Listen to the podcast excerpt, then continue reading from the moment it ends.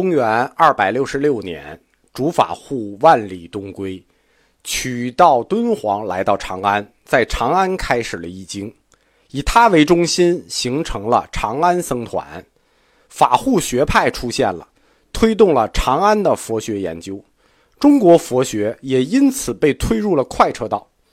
长安取代了洛阳，成为中国北方第二个佛学重镇。大师要成为大师，这个命运是注定的。主法护来到长安不久，就被民众尊为敦煌菩萨。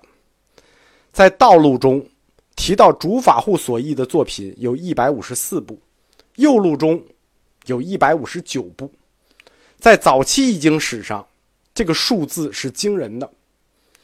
到开元释教录的时候，收录的主法护作品有一百七十五部，现存的乾隆版大藏经还保留大约其中的一半。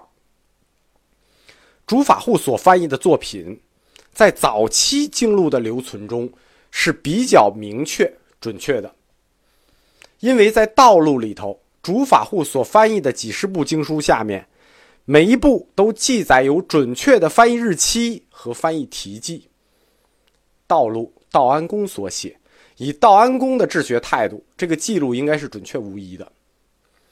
值得一提的是，归于主法护所翻译的多部经书，有一些确实并非大师本人所译，而是由他的合作者——中国最早的汉传译经家、译经居士聂道真父子所作。主法护来到长安译经。围绕他形成了长安的法护学派。法护学派拥有庞大的学生群体，仅长安一地，法护学派就拥有几千名弟子，这在当时的人口规模里头是相当罕见的。读书人中有很多人产生了佛教信仰，自愿的追随主法护，为他的工作提供支持。易经，我们讲那几个步骤。口授、传译、笔授、正译，那传译、笔授就有很多文案上的活儿。由此，在法护学派里产生了中国第一代有高水平的、有文化修养的中国居士。易经工作需要很多物质条件，长安的富裕家族们也就纷纷的向法护学派慷慨捐献、慷慨解囊。追随主法护的弟子中最杰出的，就是我们刚才提到的中国第一代佛教学者、本土译经家聂成远和他的儿子聂道真。聂道真父子是中国早期杰出的译经家嘛？他们把一生的精力都投到他们老师主法护的译经工作中。虽然他们不是出家人，但是因其杰出的贡献。在后世也被收入了《僧史高僧传》中，与高僧大德们并列。在《开元释教录》里头有二十四部经书归于聂道真的翻译。主法护大师他以一己之力，使微不足道的长安僧团崛起，成为中国北方最重要的佛学中心。以长安为中心，促成了长安、敦煌、洛阳这种三角形的。北方三个佛教中心的同时发展，主法护在中国早期各个佛教中间的连接工作中做了很大的努力。他经常从一个佛教中心走向另一个佛教中心，就是他同时促进三个中心的发展。他经常一段时间住在敦煌，又一段时间住在长安，然后又一段时间住在洛阳，啊，就经常在这三个地方串。然后与当地的合作者共同译经。他是第二代译经家中最后的一位，但是他把第二代的译经工作推到了一个全新的阶段。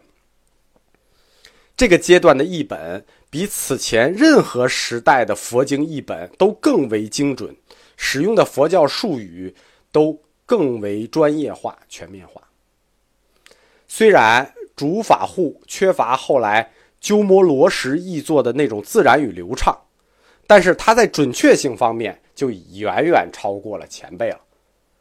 鸠摩罗什的译经呢是没有法比的，在译经史里头，因为鸠摩罗什他是一个特例，天时地利人和，他一个人都占了。首先，鸠摩罗什是语言天才；第二，配合他易经的团队是早期道安为他训练出来的高水平的中国士人；第三，他易经的弟子僧肇、道生、僧瑞，这都是百年一遇的佛教奇才。因此，鸠摩罗什译经，那个都是其他译经家没法比的。他达到了译经史的顶点，就是前后都无人能及。但是在此之前，最好的就是竺法护了。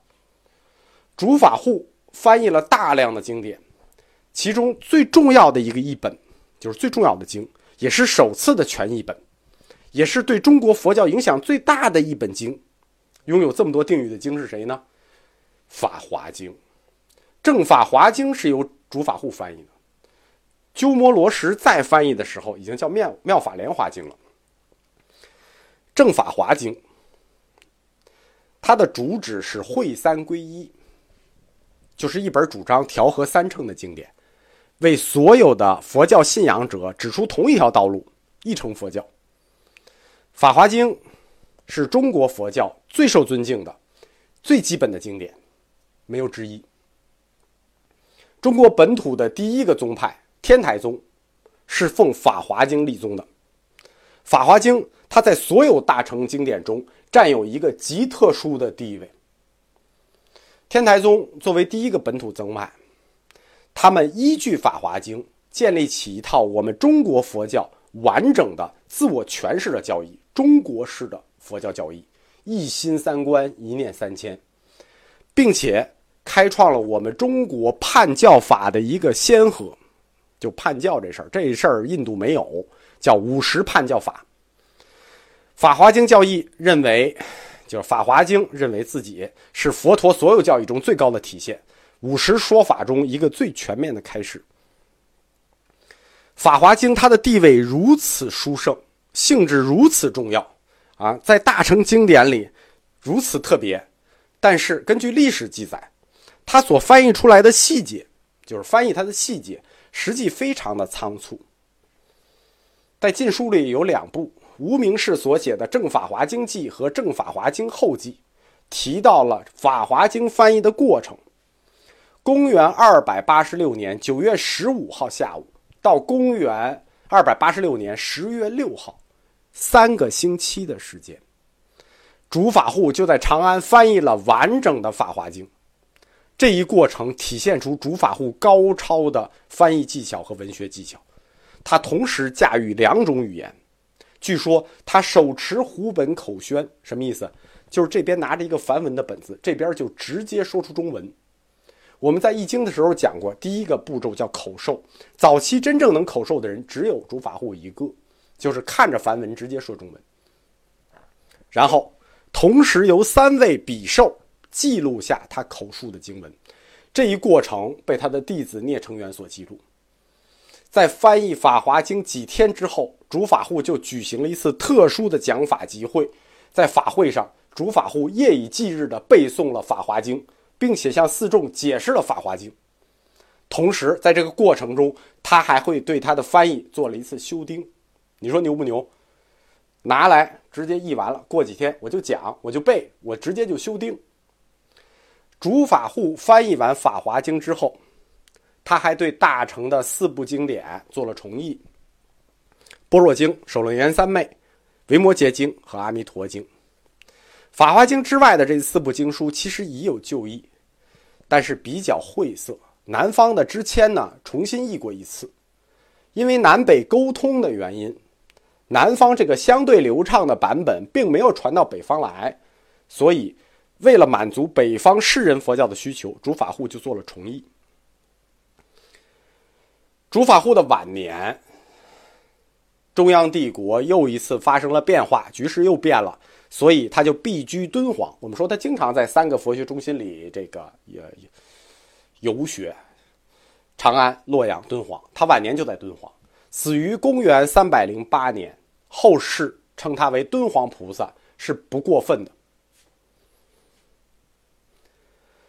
在这一个一百年里，即公元二百年到三百年里，战乱充斥了整个世纪，但是，先后四位大乘佛教的早期译经家和传教者，我们已经都讲了，支娄迦琛、支谦、康僧会、竺法护，就在这个战乱的世纪，用他们的努力，让佛教思想在中国扎下了根，尤其是在士人阶层里头扎下了根。